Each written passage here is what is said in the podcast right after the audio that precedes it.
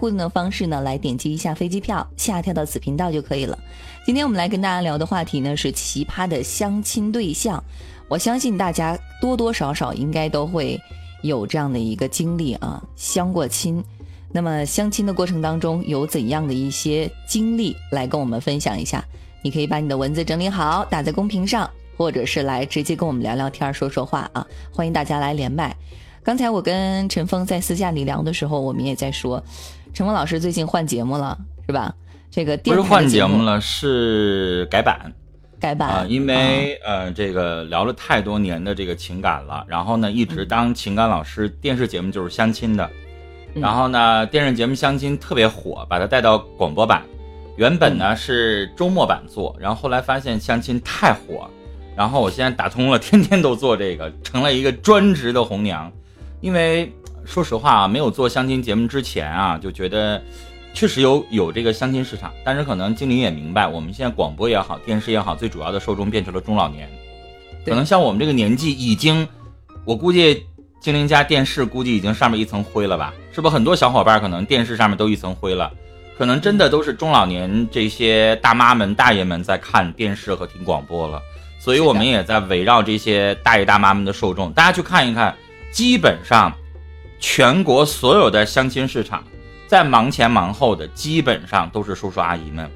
我给我姑娘来征婚，我给我儿子来征婚，还有大叔大爷们也来啊！我给我孙女来征婚，我给我孙子来征婚，真的，你看小伙本人们。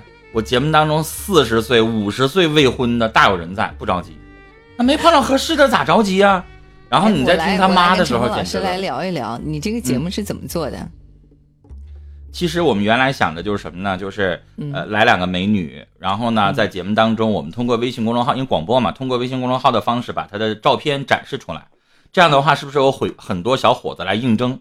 电视节目不基本上都这样吗？我们我的大城小爱电视节目是。女嘉宾站一排，然后男嘉宾上来来这个来来展示自己嘛，然后女嘉宾来亮灯，就跟那《非诚勿扰》一样的。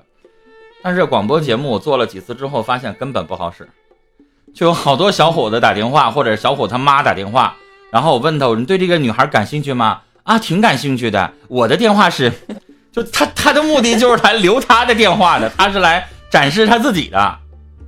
就是基本上还是一个一个电话，就电话基本上就是导播忙不过来，一一个电话，啊，导播这边可能噼里啪啦就是撂一个接一个，撂一个接一个，就特别热。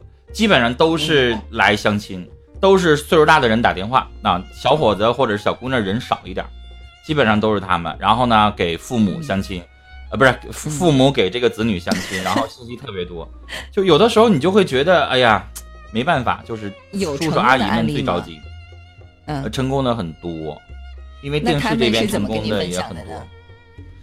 嗯，基本上就可能，比如说过了两个月左右，如果成了的话，然后他会给我打一个电话，会告诉我一声：“哎呀，陈峰啊，我今年的目标就是促成一千对儿。”哇，这个任务很完成这个任务现在看还很轻松，因为前两天五二零搞了一场相亲活动，现场来了两千人，当场就就成了很多。哇塞，这个其实是一个很好的市场，我可以跟我们台里也聊一聊，来做一个这样类型的节目。好像很多电视咱们都知道，广播可能稍微少一点，但广播也可以，因为毕竟现在相亲市场，我记得前前一段时间，不知道大家看不看腾讯新闻有公布啊，是我们国家官方公布的，有两个部门，一个是团中央，一个是民政部，公布了我们国家适龄的没有结婚的单身的。年轻人，这个年轻人的范围是从二十五岁一直到五十岁，这个是世界公认的年轻人的范围。五十岁以上叫中年，大家不要以为五十岁就老头了，五十岁以上才叫中年。这个年龄段单身的人超过两个亿，所以这个群体非常非常庞大，这个市场也非常多，所以也造就了像我跟精灵这样的，也是其中这两个亿的一员，是吧？我最近有人在追求啊，已经考虑了。考虑不也没成呢吗？你拿到结婚证，你才不是这两个亿里的一个。好吧，行，那我知道了。所以，我们今天要聊这个奇葩的相亲对象或者经历啊。我觉得这个东西可能“奇葩”这个字不太好界定，有的时候会觉得特别搞笑，说这个人啊这样的他也能来相亲。但我觉得可能另一方面，可能是我们没有想到的人，他也会相亲。所以可能我一会儿会说的时候，不光是搞笑的啊，有意思的，可能也会跟大家分享一点，就是你们没有想象到，或者你干脆不可能想象到，连这样的人、这样的年纪或者这样的身份，他也要相亲。呃，我先来问一下陈峰老师，嗯，你自己有没有比较奇葩的一些相亲经历？你说我本人是吗？对啊，我记得好像有一次夜读私语，我跟你讲过，你可能不记得了吧？讲过的讲过的比较多哎，我不知道是哪个。我就讲过那一次，那一次就让我印象太深刻了，就是我的一个呃一个听众，就是他母亲是我的听众。然后呢，他说那个我想跟你吃顿饭，我当场没有想象到是这么一个尴尬的现场，因为大家明白啊，就像我跟精灵，我们都是主持人出身，都有自己的广播电视节目，那我们已经非常能聊了吧？就我们俩基本上没有没有稿，可能聊一整天没什么问题，对吧？但是相亲这种场合，我就告诉大家，就再能白活的一个人，他一定尴尬，因为我不知道那是相亲。啊，就很很就就去了，因为一个一个大妈老参与节目，然后也跟我一个城市的，然后就非要见个面，吃个饭。我寻吃就吃吧，然后就去了之后，就有一个女孩上来就介绍，这个是我女儿，啊，刚刚从国外回来啊，大高个儿，很优秀，一米七十多，我记得好像是。然后呢，就说那个知道你现在单身，陈峰冒昧的这个请你跟我女儿一起吃顿饭，然后我就特特尴尬，你知道吗？就是。呃，吃意大利面，你就在那块就来回搅那个面条，搅到那个叉子上，然后你就不好意思抬头，你也不好意思看人家，就全场，而且我能想象到，就是那老太太和她女儿，就是两个人盯着你瞅，直勾勾的，就那种感觉。对，然后呢，你就觉得你也不好意思说什么，然后平时好像所有的话题到那个时候全僵了，那个真的特别尴尬。你说你又不好意思直接走，我不好意思直接走啊。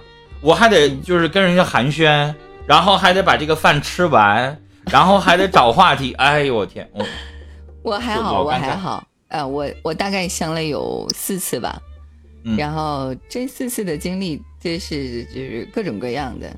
哦，我先说第一次吧。我第一次相亲的时候是去参加一个相亲大会，是我父母给我报的名，呃，全是企事业单位的进。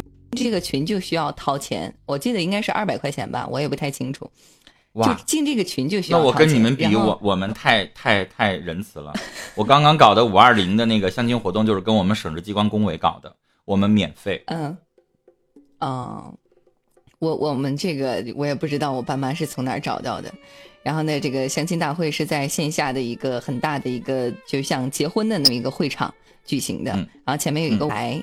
一个男主持和一个女主持，那其中有一个环节呢是三分钟相亲，呃，然后这个女主持呢她也是单身，她就跟主办方说，我也想参加这个三分钟的这个互动，你看能不能让这个男主持一个人主持这个环节？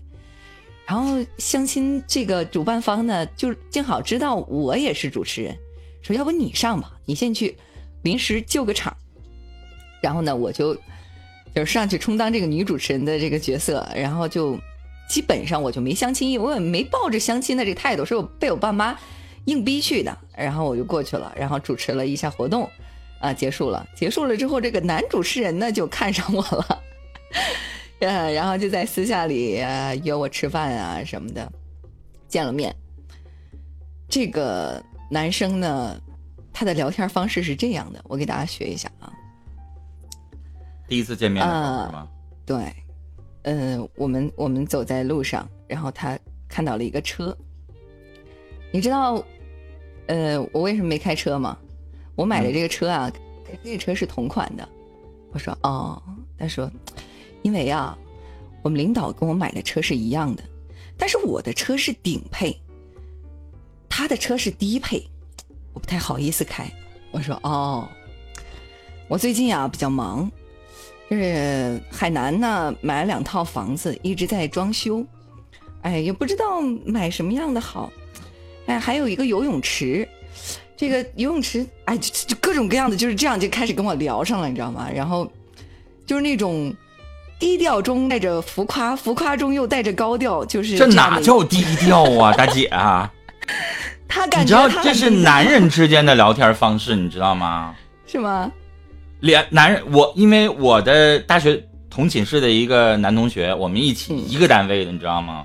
我们同学聚会，他就用这种尬聊的方式，就上来就张嘴就是某个领导，啊，非常大的一个领导啊，哎呦，刚刚跟他吃完饭，哎呦，就是男生和男生基本上聊天的开场白就是这种吹牛，你知道吗？那你是你你跟女朋友第一次约会，你还要追求人家上来吹牛，这要我我就走了。对，然后他就用这样的一个聊天方式跟我聊天，然后我但是但是经理你知道吗？就明显他很在乎你。所以他在你面前，他努力往自己身上贴金，他才会这样表现，就是他的心理活动就已经暴露出来了。他特别珍惜你，但是弄巧成拙了。就看来这个男的，实际上我觉得感情经验还有点少，道行有点浅。嗯，反正就是他这种聊天方式让我觉得 挺挺奇葩的。你任何一个女孩，尤其像精灵，你说最起码她一张嘴你就知道她在想什么了。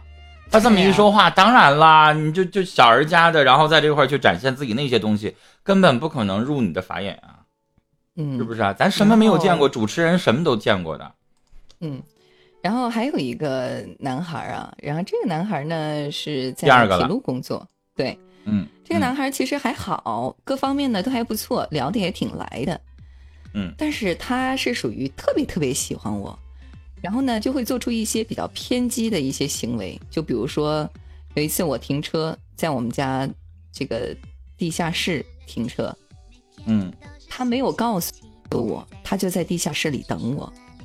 然后我停好车了之后，我下门，他在很远的地方叫我，叫我名字，就是直接直接告诉叫我。然后地下室很大的回音，我吓了一跳。然后你就小心别把真名说出来啊。对，然后他叫我，你捏了把汗，我怕你说出来。没有，没有，没有，没有。然后他就这一个，就经常去做这样的一个行为，或者是在电视台门口堵我，就不打招呼，然后或者是在我们家地下停车库，在在那个位置顶等我。我觉得他以为是一个小惊喜吧，但是他惊吓呀！你说地下停车场那也没有什么人，而且经常恐怖片演那里边没什么好事儿。对呀，而且也比较暗。然后他你知道我一个一个一个男的，我晚上基本上七点钟下节目，然后我们家小区那个停车场比较大，因为住了两万多人的小区，我七点多钟小区里边没有人，停车场里边根本没有人，然后我走的时候都阴森森的。你这下了班精灵的节目好像挺晚的，你这下了班他突然出现，这玩意儿就不是惊喜了。对，然后他是这样的一个追求方式，然后我也不是很喜欢。就是不喜欢的原因还有一个，就是我们俩见有一次见面，他的一个穿着，他穿了一件这样的一个半袖啊，是这种长的这样一个半袖，里面呢穿了一件长袖，长袖还是高领的，到这儿，然后这还露着一截袖子，外面穿了一个深色的，里面穿了一个白色的，我就看到这个搭配啊，我就觉得我们不是一个世界的人。但精灵，你知道吗？你这一搭配，我突然想起蔡康永了。就蔡康永基本上奇装异服的，就他能驾驭得了。你对这个男生驾驭不了的话，你还可以；你驾驭不了的话，这就是特别尴尬的一个行为。所以我也提醒一下大家啊，如果大家平时也在相亲的过程当中啊，就是千万要注意自己的穿着，就不要太随意，特别是对你喜欢的人，稍微注意一点。你这样的话，真的是给对方留下一个特别不好的印象。就这种搭配，如果你平时就是那种奇装异服，嗯，比如说你说我就是搞笑风格，比如大张伟，我觉得他穿什么，他出个穿个短裤出来，你也，你可能觉得他也正常，但是如果他不是那种人的话，这样穿的话，肯定我估计那就是惊悚了。嗯，然后还有一个男生，这个男生呢不用微信，就只打电话。他的微信是几乎不会聊天的，他也没有朋友圈。一开始我问他，我说：“哎，我怎么看不到你的朋友圈啊？”然后他说：“我就没有朋友圈。”我说：“那你平时不用微信吗？”他说：“我我跟你聊天用微信，我平时的话是不用微信的。”那怎么联系呢？就打电话。那我又跟他不熟啊！你说你相亲，你说你这个你不用微信聊的话，你打电话你也没有那么多话题呀。就是微信可能聊天的话会避免尴尬一些。然后第一次见面的时候，我穿了一件非常利落的一个衣服啊，一个大衣里面也配了一个，就是我刚主持完一个活动啊，化了一个非常惊艳的一个妆，因为比较浓的一个妆啊，踩着十几厘米的高跟鞋我就进去了，直接就把他给吓到了。也也可能是我气场比较足啊，我进来了之后我就跟他打招呼，哎，你什么时候来的？不说话。我说啊，那个喝点什么呀？也不说话。前十分钟我问啥都不说。我第一次就是我我自认为自己是属于比较能聊得开的，就是咱如果说相亲不成的话，还可以做一个朋友。结果我发现我跟他聊十分钟，他就一直就点头嗯，然后也不吱声。然后过了十分钟，对你有点误会。过了十分钟之后，他才慢慢的一点一点开口。他说：“你有点吓着我了。”你看，然后我也不知道我哪儿吓到他了，然后以后就再也没联系了。我我不知道咱们九六频道今天晚上人有点少哈，大家有就是听我们讲的时候呢，随时随地的在这个公屏上打点字儿，这样我们好知道你们在，然后你们在听我们说什么。是的，就是大家知不知道啊？女主持人有的时候我们要录那种大型晚会的时候，尤其是呃演播室可能灯光比较强的时候，那个粉底啊，跟平时你见到女主持人完全是两码事儿。对，你知道吗？换的比较一层隔离啊，隔离前面还得有乳液，还得有提亮的什么那个叫什么亮的什么东西啊？鼻影啊什么？对，然后隔离 隔离完了之后是粉底，粉底完了之后再上一层。然后光那个眼睫毛，我可见到我的女搭档那个女主持人，平时我们很熟，嗯，她上四层眼睫毛，哎，我的天哪，嗯，四层啊，就眼睁睁你就看她的眼睛，就跟你平时的印象完全不一样。你说你这直在电视台里边就这么走，我们都习惯了，但是你一出去就感觉这是夜店哪个反串演员是男的吧？你们知道有些男的化完了妆化女装化的有多么吓人？你知道就那个样子。对对对。然后那天你把他吓着了，对，妆比较浓。然后我穿的呢，那又比较职业，里面还穿了一个小礼服，然后穿着很高的高跟鞋。推开门的那更像夜店的刚出来的。推开门的那一瞬间，我就感觉他的表情是，就是这样的一个表情。然后对呀，就是你们就想吧，就是那个妆有多严重，对，就把人家吓着了，以为你可能不是什么正经职业的。但是他也知道我是在这个电视台工作啊，就是这这就是我分享的这几个吧。嗯嗯嗯，我要跟大家分享的可能跟精灵说的这个情况不太一样啊。嗯，我最近做相亲节目，然后有一些东西感触比较深，因为精灵跟我都算是比较大龄剩男剩女吧。其实我们俩的人生观曾经有一度，我们俩聊过这个问题，是吧？嗯曾经有一度，可能就是觉得碰到合适的人再说，我们绝对不会为了结婚而屈就自己。但我最近不知道为什么，可能因为原来一直做情感节目做的特别多，现在其实相亲也聊情感。因为多少人他可能是，比如说最近争了一个月，我也会跟他聊聊，我说你咋样啊？都播多少次了，怎么还找不着呢？甚至节目当中也有播一年的也找不着的。就是你一跟他聊这个东西的时候，他实际还是情感的过程。但是我最近呃接了好几个电话，我连续一周接了两个八十八岁的老爷子。嗯，呃，我刚接这个电话的时候，我们导播跟我说说哥呀，真是八十八，你听他说话那个感觉真的啊，他张嘴就说我是三几年出生的。然后呃，其中有一个老爷子，我正好赶上放广告，然后那天也不怎么了，我在直播上跟大家说过，就是你正常经理你是接完一号线接二号线，然后三号线对吧？对，我那天就忘了接一号线，接完二号线广告回来又接二号线，老爷子等了四十多分钟。然后接进电话的时候，我们导播提醒我说：“哥，他等了四十七分钟了，八十八岁的老爷子。”我说：“你早提醒我呀，那么大岁数。”然后老爷子进来第一句话告诉我说：“陈峰，呃，那是四月份。他说我站在松花江边，吹着风，然后等了四十七分钟。然后上来我马上道歉，我说：那个大叔不好意思，您这么大年纪了啊。然后他说：没事儿，就这样，我也不想上楼回家。”我就想给你打电话，我说您怎么了？他说陈峰，我不瞒你，呃，我就直接告诉你，我住在道里万达，就是哈尔滨的道里万达，实际上就是中央大街头上，嗯啊，那个高层不是普通人能住得了的。他直接就告诉我啊，我是这个退休的老干部，呃，那栋楼呢是特殊的人才可以住的。然后他说我楼上啊，三室。很大的一个大房子。他说我就不想进去，我一进去啊，我胸口疼。他说你不知道，我连续已经两个多月的时间靠吃安眠药，勉强才可以睡两个小时。不是我身体出问题了，是我就觉得那个房间特别特别特别的压抑。我说发生什么了呢？他说我老伴儿啊去世八年了，啊八十二岁的时候去世的。然后呢？去年我相亲认识了一个老伴儿，这个老伴儿人特别好，七十七岁。然后这个老伴儿啊得病了，得的病挺严重的。我想照顾他，但是我八十八岁有点力不从心。我的一个儿子一个姑娘，我儿子六十四，我姑娘六十三。我儿子呢走道儿有点就是就是他意思形容可能中风之后的后遗症吧，说还不如我呢，所以也没有办法照顾我。然后这种情况下。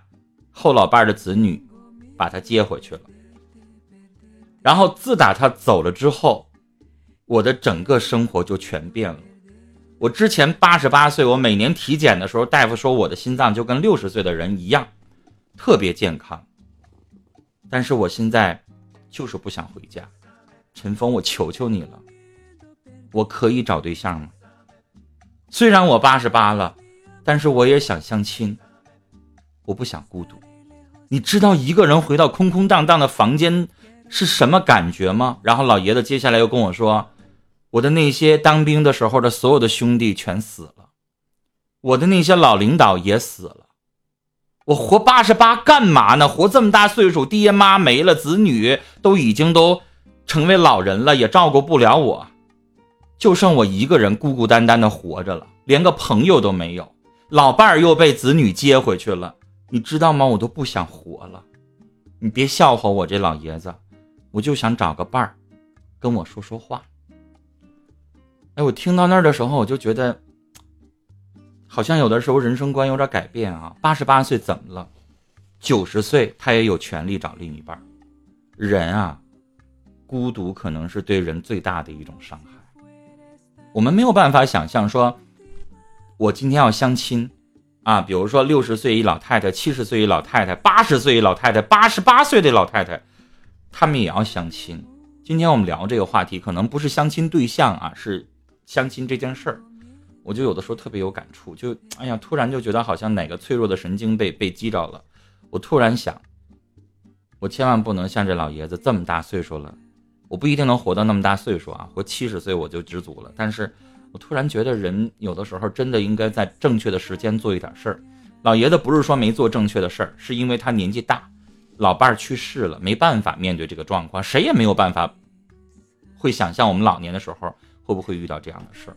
所以，精灵，这就是我想跟你说，有的时候相亲带给我们的意义可能非常非常大，那个是不一样的意义。所以我其实是不拒绝相亲的。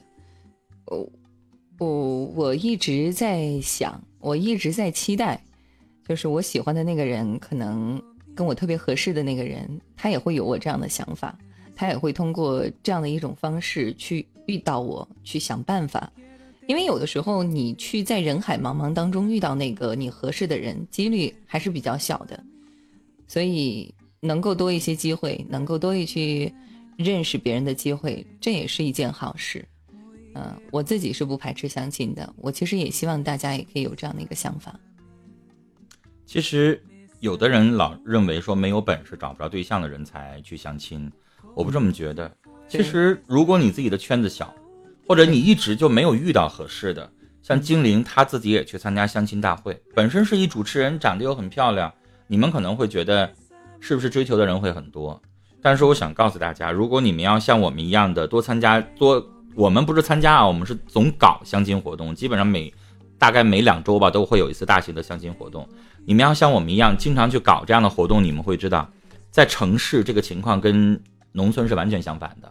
精灵在城市应该知道，城市优秀的大龄剩女多，是的，其实基本上比例是五比二、五比三。他们没有农村是正好相反，要求他们农村正好相反，农村是男的多，女的少。男的找不着对象，农村经常是光棍村，就一个村的人都比较穷，然后一个村的小伙子或者老头都找不着对象。城市是正好相反，城市是优秀的女性。就比如说我我的这个上一次的这个五二零的相亲活动就是，现场去了太多太多大学老师了，女硕士、女博士啊，在现场，因为那是两千人的活动，现场就是大概超过五百人是大学老师，因为他本身承办那次活动的就是东北林业大学的单身教职工联谊会，所以大学老师特别多。你想想，跟精灵，我不说年纪吧，就大家你算一算，一个女博士大概多大岁数？你们算一算，二十三岁本科毕业，再上三年研究生。然后博士基本上得五年，现在好像你要三四年能毕业就基本不太可能，再加五年博士多大岁数了？然后在大学基本上都是讲师，有的可能厉害一点，可能是副教授。然后月收入，我直接告诉大家，一个女博士，一个大学老师，基本上月收入都在一万以上。如果要在北上广一线，可能挣得更多，在我们哈尔滨就挣一万多。你想想，大学本身按照副教授差不多的水平给开，就能开到八九千块钱。其实说实话，我要是个男的，我听到这些，我自己也会怵，我也不一定会敢去追求他。对，而且他们他的要求会很高一些。对，对，就是这么想。你说林志玲四十五了吧？今年，嗯，身高一米七十多，然后那么漂亮，又又有钱，什么林氏企业的第二继承人，你说为什么就没有人追呢？嗯，就老觉得可能好像。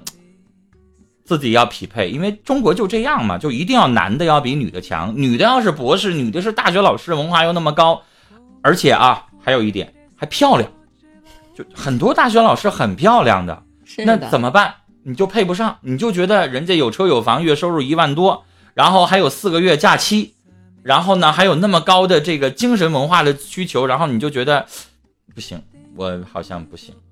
配不上似的感觉，对，所以就导致这样的人越来越难找。特别是我要跟我们现在正在听节目的男性朋友说一句啊，你身边如果真的是有不错的女孩，你可以尝试去追求一下，因为他们身边真的可能就是没人追。我我跟大家说，我今天节目精灵，今天节目我接了大概十二个电话，嗯，正好一个男博士，三十二岁，哈尔滨工程大学的博士。嗯，然后在地铁做什么地铁什么什么工程我没记住，然后呢，呃，一个月八千块钱，然后另外一个是一个硕士，这个女硕士在省直机关工作，然后业余时间还做什么，月收入一万以上，然后这两个信息我发到了我的一个群里，所有人都说快把这小伙电话给我，压根儿没人搭茬，这女孩你说可咋整？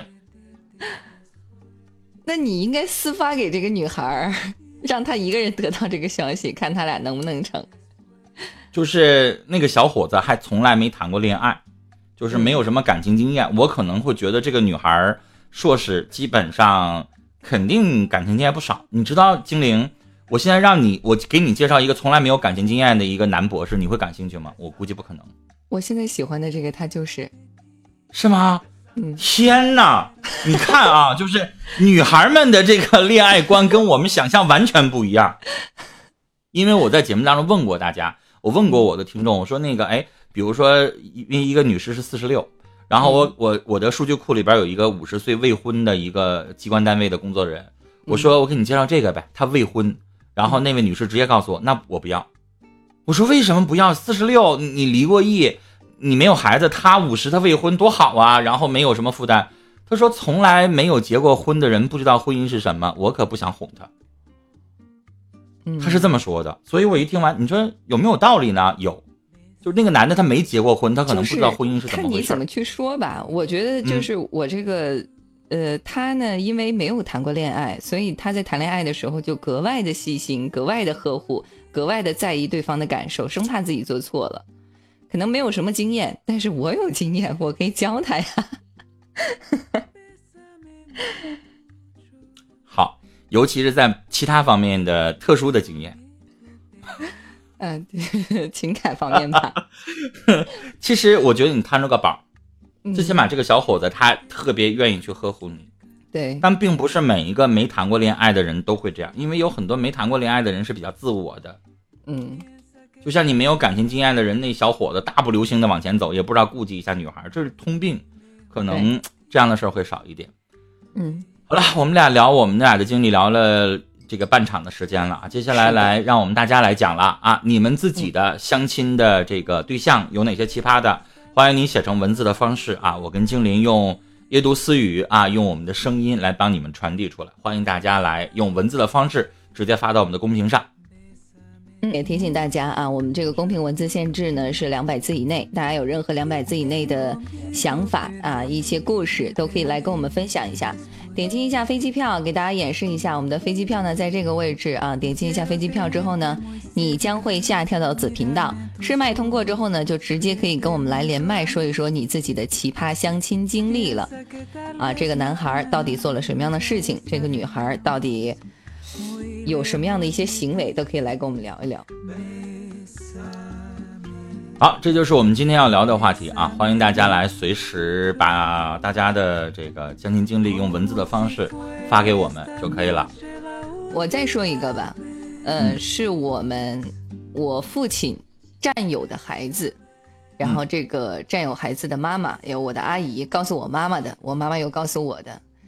这个战友家的孩子呢，今年比我大。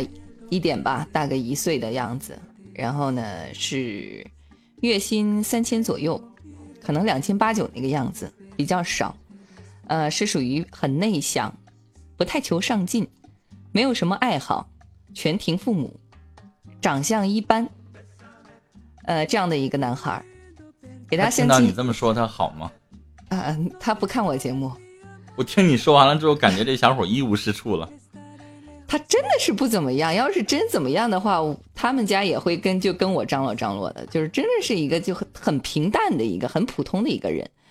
然后呢，就去相亲的时候遇到了一个女孩，这个女孩很有钱，然后呢也挺看中他的，也不知道是为什么，啊，然后呢两个人在一起吃饭，第一次吃饭，这个女孩点了五百多块钱的饭菜，然后呢最后还要。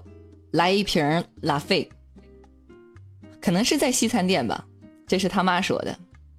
不是西餐店也没有那个酒，我我也不知道是在哪儿呢。你说他们俩约会的这个地儿，然后呢就点了这么多，这男的当时就吓着了，吓了之后呢，他就想要去厕所走，思前想后又觉得不合适，硬着头皮把这顿饭吃完了，然后拦下了那个姑娘，没让她去点点酒。然后吃完这顿饭之后，他付的钱，呃，以后再也没见面。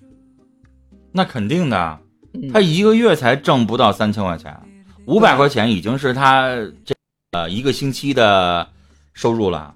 那对于小伙子来说，他下半个月咋活呀？那拉菲那一瓶，那一个月工资都不止啊。是啊，但是这个女的有钱呀，这女的开开着一个什么挺好的一个车就过来了。但你知道，男人是这样啊。嗯，就是除了那种脸皮厚的，我不说，我节目里边有一会儿我跟你讲。嗯，一般情况下，我觉得尤其咱东北男的，就是哪有第一次见面让女的花钱的，这不可能。对，是的。所以就是他打肿脸充胖子，你这五百多块钱他也得花，他他压根儿他心里边就没想过说这女的有钱，这女的会请这次饭，那是两码事儿。哎，我在这儿问大家一个问题啊，也问一下我们陈峰老师，就是大家你们觉得跟对方在一起吃饭？多少钱是你们能接受的一个普遍范围？打在公屏上好吗？让我们看一看。然后陈峰老师，你来说一下，你觉得去什么我觉得大概多少钱？你看跟什么人，这点很重要。嗯，就是普普通通的一个女生。如果普通的女生，比如说我有求于她的话，可能我能接受的范围会多一点。比如说我能接受一千块钱。看我们公公平。但是如果要是就是一个相亲对象的话，我觉得。可能第一次吃饭二三百块钱差不多了，嗯，五百一千，我要中大奖说两百，随遇而安说两百，寡妇村说一千以内，与你相约说左两百左右两百，其实两百到五百的人说的多一些，而且你知道精灵，嗯，这个还跟我们的收入有关系哦，是的，有一些小伙儿可能说一百五，那是可能他收入也少啊。你要知道，我们看直播的并不是所有人都在北上广深一线城市。你要一个月挣一万五，你可能张嘴说三百块钱算个啥呀？但是有很多小伙儿可能在四五线小县城，甚至有在农村的，他可能一个月他才挣多少钱？一个月他才挣两千块钱，他张嘴说三百不少了。对，嗯，所以这个也是要分人的。但是我个人认为啊，两三百块钱差不多了，就是两三百块钱第一次见面。尤其是相亲，就是吃完这一次饭，你们俩有没有第二次还不一定呢。二三百块钱足够了，嗯，差不多，就是就是咱也不至于太抠门儿，嗯是吧？没去吃加州牛肉面去。我上大学的时候谈恋爱，真的吃顿加州牛肉面就不错了。就是我之前有一个朋友给我打电话，然后跟我聊他喜欢这个女的，然后见了一次面之后再也不跟他出来了。他问我为什么，我嗯聊了好久我才知道，第一次见面的时候吃的是陕西凉皮儿。你知道，你就上夜市儿，你就上夜市儿上，你就没事吃点什么烤鱿鱼啊，吃点什么东西啊。虽然没有多少钱，它还有点浪漫呢。你这玩意儿吃烤凉皮儿，就实在是有点，我觉得对，啊，就是我最后才知道，哦，原来是这个。要是我是女的太抠门儿了。是这他可能没琢磨，然后就旁边有个店，哎，咱们随便吧，去哪儿吃都行，然后就随便找了一个店儿。就是我为什么说这个事儿呢？我也提醒一下大家啊，有的时候你去追求女生啊，包括约会啊，包括相亲的时候，真的是要注意这些细节，吃饭呐、包括一些啊、这个一些很贴心的一些动作，给她递个筷子啊，或者是不要让空调直吹着她呀，或者是选一个安静一点的靠窗的座位等等一些细节，对女生来说都是一些加分项，一定要注意细节。一碗麻辣烫其实有可能解决一个比较泼辣的妹子的。这个如果她不是那种特别看重于钱的人，有可能啊。来，我们有人要连麦了，我们来连一下啊。四麦上的好风景，好的。好风景你好，点一下同意，哎，然后你点一下发言。十二点钟方向有一个小话筒，点一下，然后最底下点击发言，你可以说话了。听想说话吗？你好，听到了，你说。哎，你好，陈峰哥好，金玲姐好。哎，陈峰哥率先的给您打一声招呼，因为我是您的老乡，也平时也看收听您那个电台节目，也看您这哦个电视上的相亲节目。哈尔滨的是吧？欢迎，欢迎，欢迎。我不是我不是哈尔滨的，我是黑龙江省下设那个县的啊那个啊，黑龙江的，嗯，啊，嗯你说。嗯那个陈文哥讲一下我这个算是奇葩的相亲经历吧。好，嗯，我本人我介绍我自己一下啊，我今年是九三年的，二十六岁，然后我在二十四岁那年才相相曾经相亲过一次心，嗯因为我二十四岁，其实说年纪还是挺小的，但是呢，可以，呃就是不要脸的说一句，我这工作在我们这个小县城吧，还是比较不错的，嗯是一个事业单位，算是吧，就是因为东北都是重工业，嗯就是还算不错。嗯 就事业单位家乡那个家里这个父母吧，嗯、因为我母亲是一名初那个老师，我父亲嗯是我在我这个事业单位的一个算是领导吧，因为嗯我毕业业毕业完业以后，因为种种原因进入我父亲这个单位，嗯嗯、我父亲就给我介绍这一个相亲对象，这个相亲对象呢，他是做什么呢？他是做广告设计，我不知道大家能不能懂，就是设计一些拉下横幅，做一下那个横幅，或者做下版画。嗯，喷绘的那些对对对对对对对，啊就是设计师。嗯我父亲觉得小姑娘不错的，长得挺素净的，就推给我，让我去介绍一下。啊，找这个中间人，中间人是我们王书记，到王书记那个家里，还到家里去吃饭去，到家里他也去了，我父亲，其实我父母都去了，他父母也都去了，然后到王书记家里去去吃完饭，王书记备的饭。到那儿一见，我一见面吧，确实感觉很不错。嗯小姑娘呢，就是半施眉妆，就是稍微施那一点点那个装束，然后穿了一个白裙子，因为夏天去相亲，就是嗯一切都符合我心中所想的。但是可能后来讲我，他对我可能还是感觉不是那么太满意吧。嗯平时也不怎么太说话。这相亲的时候，因为我这个人还算是比较健谈吧，就和他嗯侃侃而谈。嗯嗯，但是他对我来说就是，就是不怎么太爱说话，就是我不知道他是装高冷还是他很高冷，反正就是你说什么就是啊啊嗯行，你说的还还还可以，就是就是大概就是这些。嗯然后中午吃完饭以后，第三天以后我就是平时发微信，然后第三天我就约他说一起咱看电影吃这吃点饭，他喜欢吃辣的。嗯但是我平时我从不吃辣，就是吃饭的话，辣椒的话我都挑出去，就特意就我们一起吃辣。但是我们又处相处的时候呢，就这就不是相亲的奇葩，就是讲我平时的奇葩。他不让我牵他手，我就不知道为啥。你俩多长时间了？对呀、有一回我陪他买手机，嗯 陪他买手机，他跟那个柜台那个人介绍说：“哎呀，这个是我那个对象。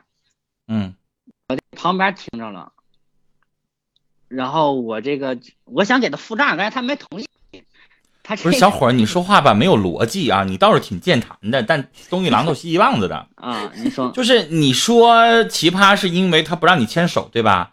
但经理也问了，我也问了，就是你们俩确定恋爱关系了吗？谈了多长时间了，他还不让你牵手？对，这个很重点。哦，就是啊，就是我们见面以后，三天以后我们吃了一顿饭，吃了一顿饭能有半个月吧，然后确定的关系。啊，然后呢？你就问说还不让你牵手啊？不是，就是买手机这个事儿过了，我才知道，我才知道他在心里接纳我了。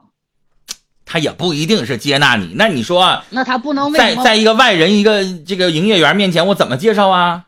那朋友啊、这是我好朋友，同学，这是我女同事，他就说个对象又能怎么的呢？我如果他要跟他爸他妈介绍就就完了。我就找一个场合去跟他表个白，再把这个关系给巩固一下。我是不会这么不明不白的。对，你知道，比如说我要是当着一个外人的面儿，我说精灵，这是我女朋友，嗯你知道我这是开玩笑还是我真的确定了？但我要说，我当着我的亲人面儿、亲朋好友、同事面儿，我说，哎，这是我女朋友，那是我真的认可，这是两码事儿，小伙儿。你说你这当真了，你还真以为他把你当做是男朋友了吗？你还缺少一个仪式感的东西呢，哎呀哦，才明白呀？是不是那种情况啊，陈峰哥？哦，我相中人家了，但是他没看上我，有没有这种情况？所以废话嘛，就算是。他看中你而且，而且小伙儿，他多多少少对你肯定是有好感的，因为他一直愿意见你，对吧？对但是你也没有给人家一个正式的结果呀，嗯，对吧？你得你得有一个告白的仪式啊，女孩子很重很重视这个东西。你现在拿着玫瑰花向精灵去求说做我女朋友吧，不是说求婚啊，你说做我女朋友吧，你这时候拉她手绝对是没毛病的，知道吧？你又没有什么任何表示，你平时就跟他出去吃个饭，他就跟你说了一句，跟别人说了一句啊，这这是我对象之类的，这就算确定关系吗？这不算，这不怪人姑娘，这是你的问题。尤其你刚才说人家是一个比较矜持的一个女孩，这要是对呀、傻呵大大咧咧的小姑娘，你就别说牵手了，你一把你就搂过来了，是不是啊？对呀、但是这种小姑娘呢，就是你要给人一个正式的东西，然后要向你身边的亲朋好友去宣誓、去介绍她，慢慢的她才能够接纳你，你得有这么个过程啊。嗯，所以不是她奇葩，我觉得是你奇葩。啊，我今天穿啊，我一直以为是是他做错了。你要分析人家女孩子的心理活动，小伙儿。你早跟我们聊聊这事儿，早解决了。现在还联系着呢吗？现在那个前天还看一面，他因为他那个广告公司离我们单位特别近，嗯，他现在还跟你见面的话，证明你们两个还有戏。你现在不按不不是见面，，那个金玲姐是偶遇，因为我单位和离他那个工作那个哦地方吧特别近。小伙儿，你下回把这个偶遇换个词儿叫约会。我要是你，天天中午就上他单位，没事缠着他去，今天给他送点好吃的，明天给他送个小礼物。那小伙子，你这他就在你们单位门口，你说你还不天天找他去？都黄半年多了，这不扯淡，你这不不行，肯定不行。哎呀，行了，你他如果是单身的话，你使使劲绝对是可以的。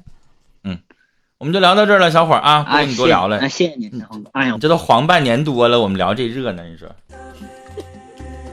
最后得出结论啊，奇葩的就是这小伙儿本人。真是啊，这个什么样的人都有啊。就是因为有一些小伙儿，你知道，精灵啊，就是嗯因为他们真的不会谈恋爱。嗯就是今天，你知道我我刚才说那个男博士，他父亲就特意强调说，我儿子是个理工男，嗯就是打博士毕业都没跟女孩子有过任何的感情经历。嗯聊起他的专业的时候啥都行，但就不会谈恋爱。我说那大叔你就得帮他把关，我也不会谈呐。你咋整？你知道这样的小伙就是跟女孩聊天的时候，他我估计他会怎么聊？精灵，他一定会说啊，今天我干了什么什么什么什么，今天我做了什么啊？他肯定会聊这些，这叫聊天吗？其实这不叫。这个时候，那我估计女孩子肯定啊啊，肯定这么回答。那你看你说你的东西，我又插不上话，我能说啥呀？对，所以这是谈恋爱吗？不是。如如果女生去说什么什么什么话，如果说算了吧，那那男孩肯定就真的是信了，或者是说，就是他不会懂得女生的欲拒还迎的这种。就是你知道谈恋爱是什么？嗯，我现在要追精灵，我得围着他转。对，就是精灵，你爱听什么我就说什么。今天你高兴了，我就呢多跟你说点高兴的事儿。今天你难受了，那我就陪着你，我少说话。然后生怕触及到你的这个眉头，然后让你更难受，这是聊天。就是你要知道，你要追求一个女生，你是围着她转，你说她爱听的，这就是你该做的。不是你老讲你自己的事儿，你讲你自己的事儿，人家不想知道啊。是的，而且追求对方的时候啊，一定要把重心放到这个姑娘身上，不要说是，就是我我之前有见过一个男孩啊，他追求这个女孩，然后。呃，晚上送这个女孩回家了，这女孩还想再跟他溜达溜达，然后他就就说：“哎，我家里还有事儿，我先走了。”嗯，然后这个最后我才知道是什么事儿呢？当天晚上有一个很精彩的一个球赛的直播，他得赶回去去看那个直播去。我就在想，真的是凭本事单身没毛病。就是为什么单身，他肯定是有原因的。如果说你真的是要把你所有的这个重心都放在这姑娘身上的话，你绝对会有对象的。但是他呢，可能觉得恋爱没有那么重要啊，我的这个个人生活啊，我看球赛可能更重要一些。对，就像刚才有一个人说提到了，就是追到了怎么维持？其实追到了维持，你还是要围着他转，哄着他开心。你只要把握这一点的话，你的感情就可以一直保持下去。否则，你就还是万年单身自己过吧。嗯。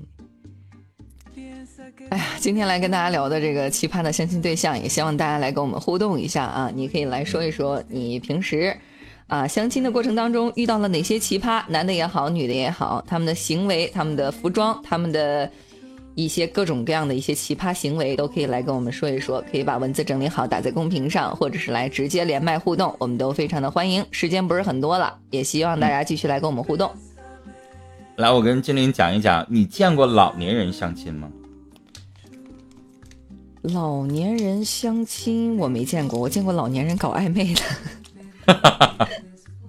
老年人有的时候特别实在啊，就是，呃，你知道电视也好，广播也好，老年人是一个很大的一个群体。你要说奇葩的相亲对象的话，我想起一个事儿来，就是有一个相亲大会活动啊，不是我上刚说的这个，是另一个场子。然后有一个大概八十岁的一个头发胡子全花白了，我也大概感觉应该是八十岁左右的这么一个老头儿上来，精神矍铄。大家好啊，我虽然说年纪很大了，但是我想要啊找一个年龄多大多大的啊，身材是什么样的这样的一个人能陪我聊聊天啊，唠唠嗑。然后呢，嗯，接下来呢，我想给大家唱一首《夫妻双双把家还》，我希望来邀请一位女士能上来跟我一起合唱。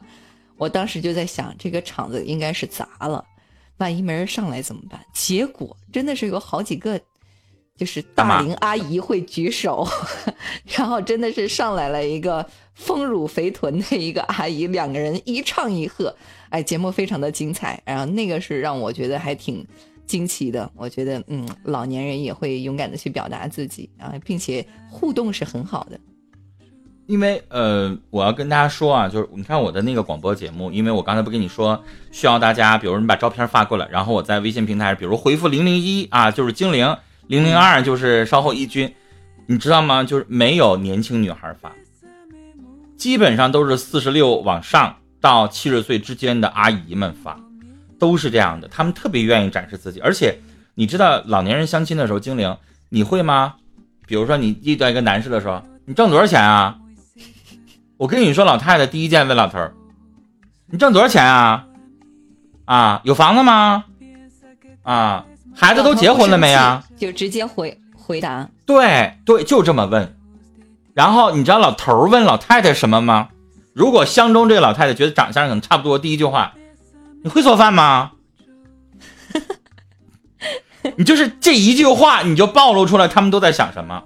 就男的基本上找老头儿、找老找老伴儿就是这样的，女的找老头儿就是一条件，二房子，三啊以后生活，比如说你的钱交不交给我管呀？嗯，基本上就这样。男年轻的男孩女孩会这样吗？从来没有吧。会更然后我告诉你一些，然后也会更端正一些。对，你说奇葩的啊，嗯我就告诉你，比如我上周的一个老爷子，电视节目当中啊，上来就是主持人好，女嘉宾好，我媳妇儿去世俩月了，我现在就想再找一个给我看门的，哎呦我的妈呀，俩月他就过来了你知。道？你就第一句话我就没给我噎一跟头，你说你这玩意儿，你这女嘉宾能勒你吗？然后二一个女主持人不好意思说这话，因为你一说这话，这老头儿确实啊，你这他咋咋聊啊？然后就说大爷，人家都说我找一个老伴儿来疼，你这啥叫给我找个看大门的呀？我就要找看门的，我们家没人儿啊，我出去还打更呢，你我就想找个看门儿的，你这这玩意儿，嗯就是你知道到老年人嗯就就老年人这个角度的时候，他就不寻思什么情啊、爱呀、什么玩意儿的，反正就是我就这样，你来不来？你不来不来拉倒，嗯就想的可简单了，就这样的直来直去。嗯，嗯，我看我们公屏上啊，这儿有一个朋友在说说，前段时间朋友介绍一个对象，第一天认识，第二天领回家，然后一起玩了两天就和我分手了，我是不是被玩了？哎呀，这个事儿呢，怎么说啊？一个愿打，一个愿挨，你自己就感觉不到吗？这个玩了两天是干了什么？我不太清楚，希望你可以具体一下，我们也很好奇啊。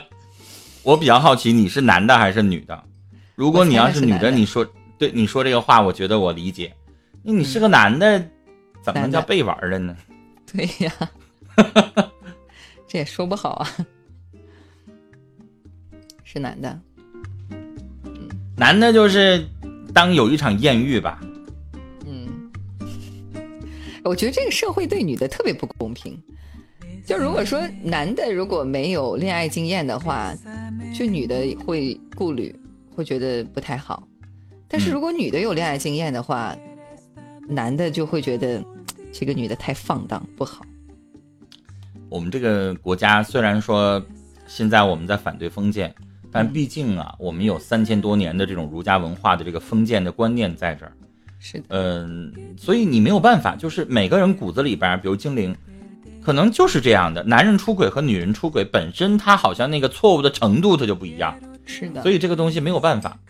嗯就男人说好几个女朋友，这叫风流倜傥；女人好几个男朋友，淫荡。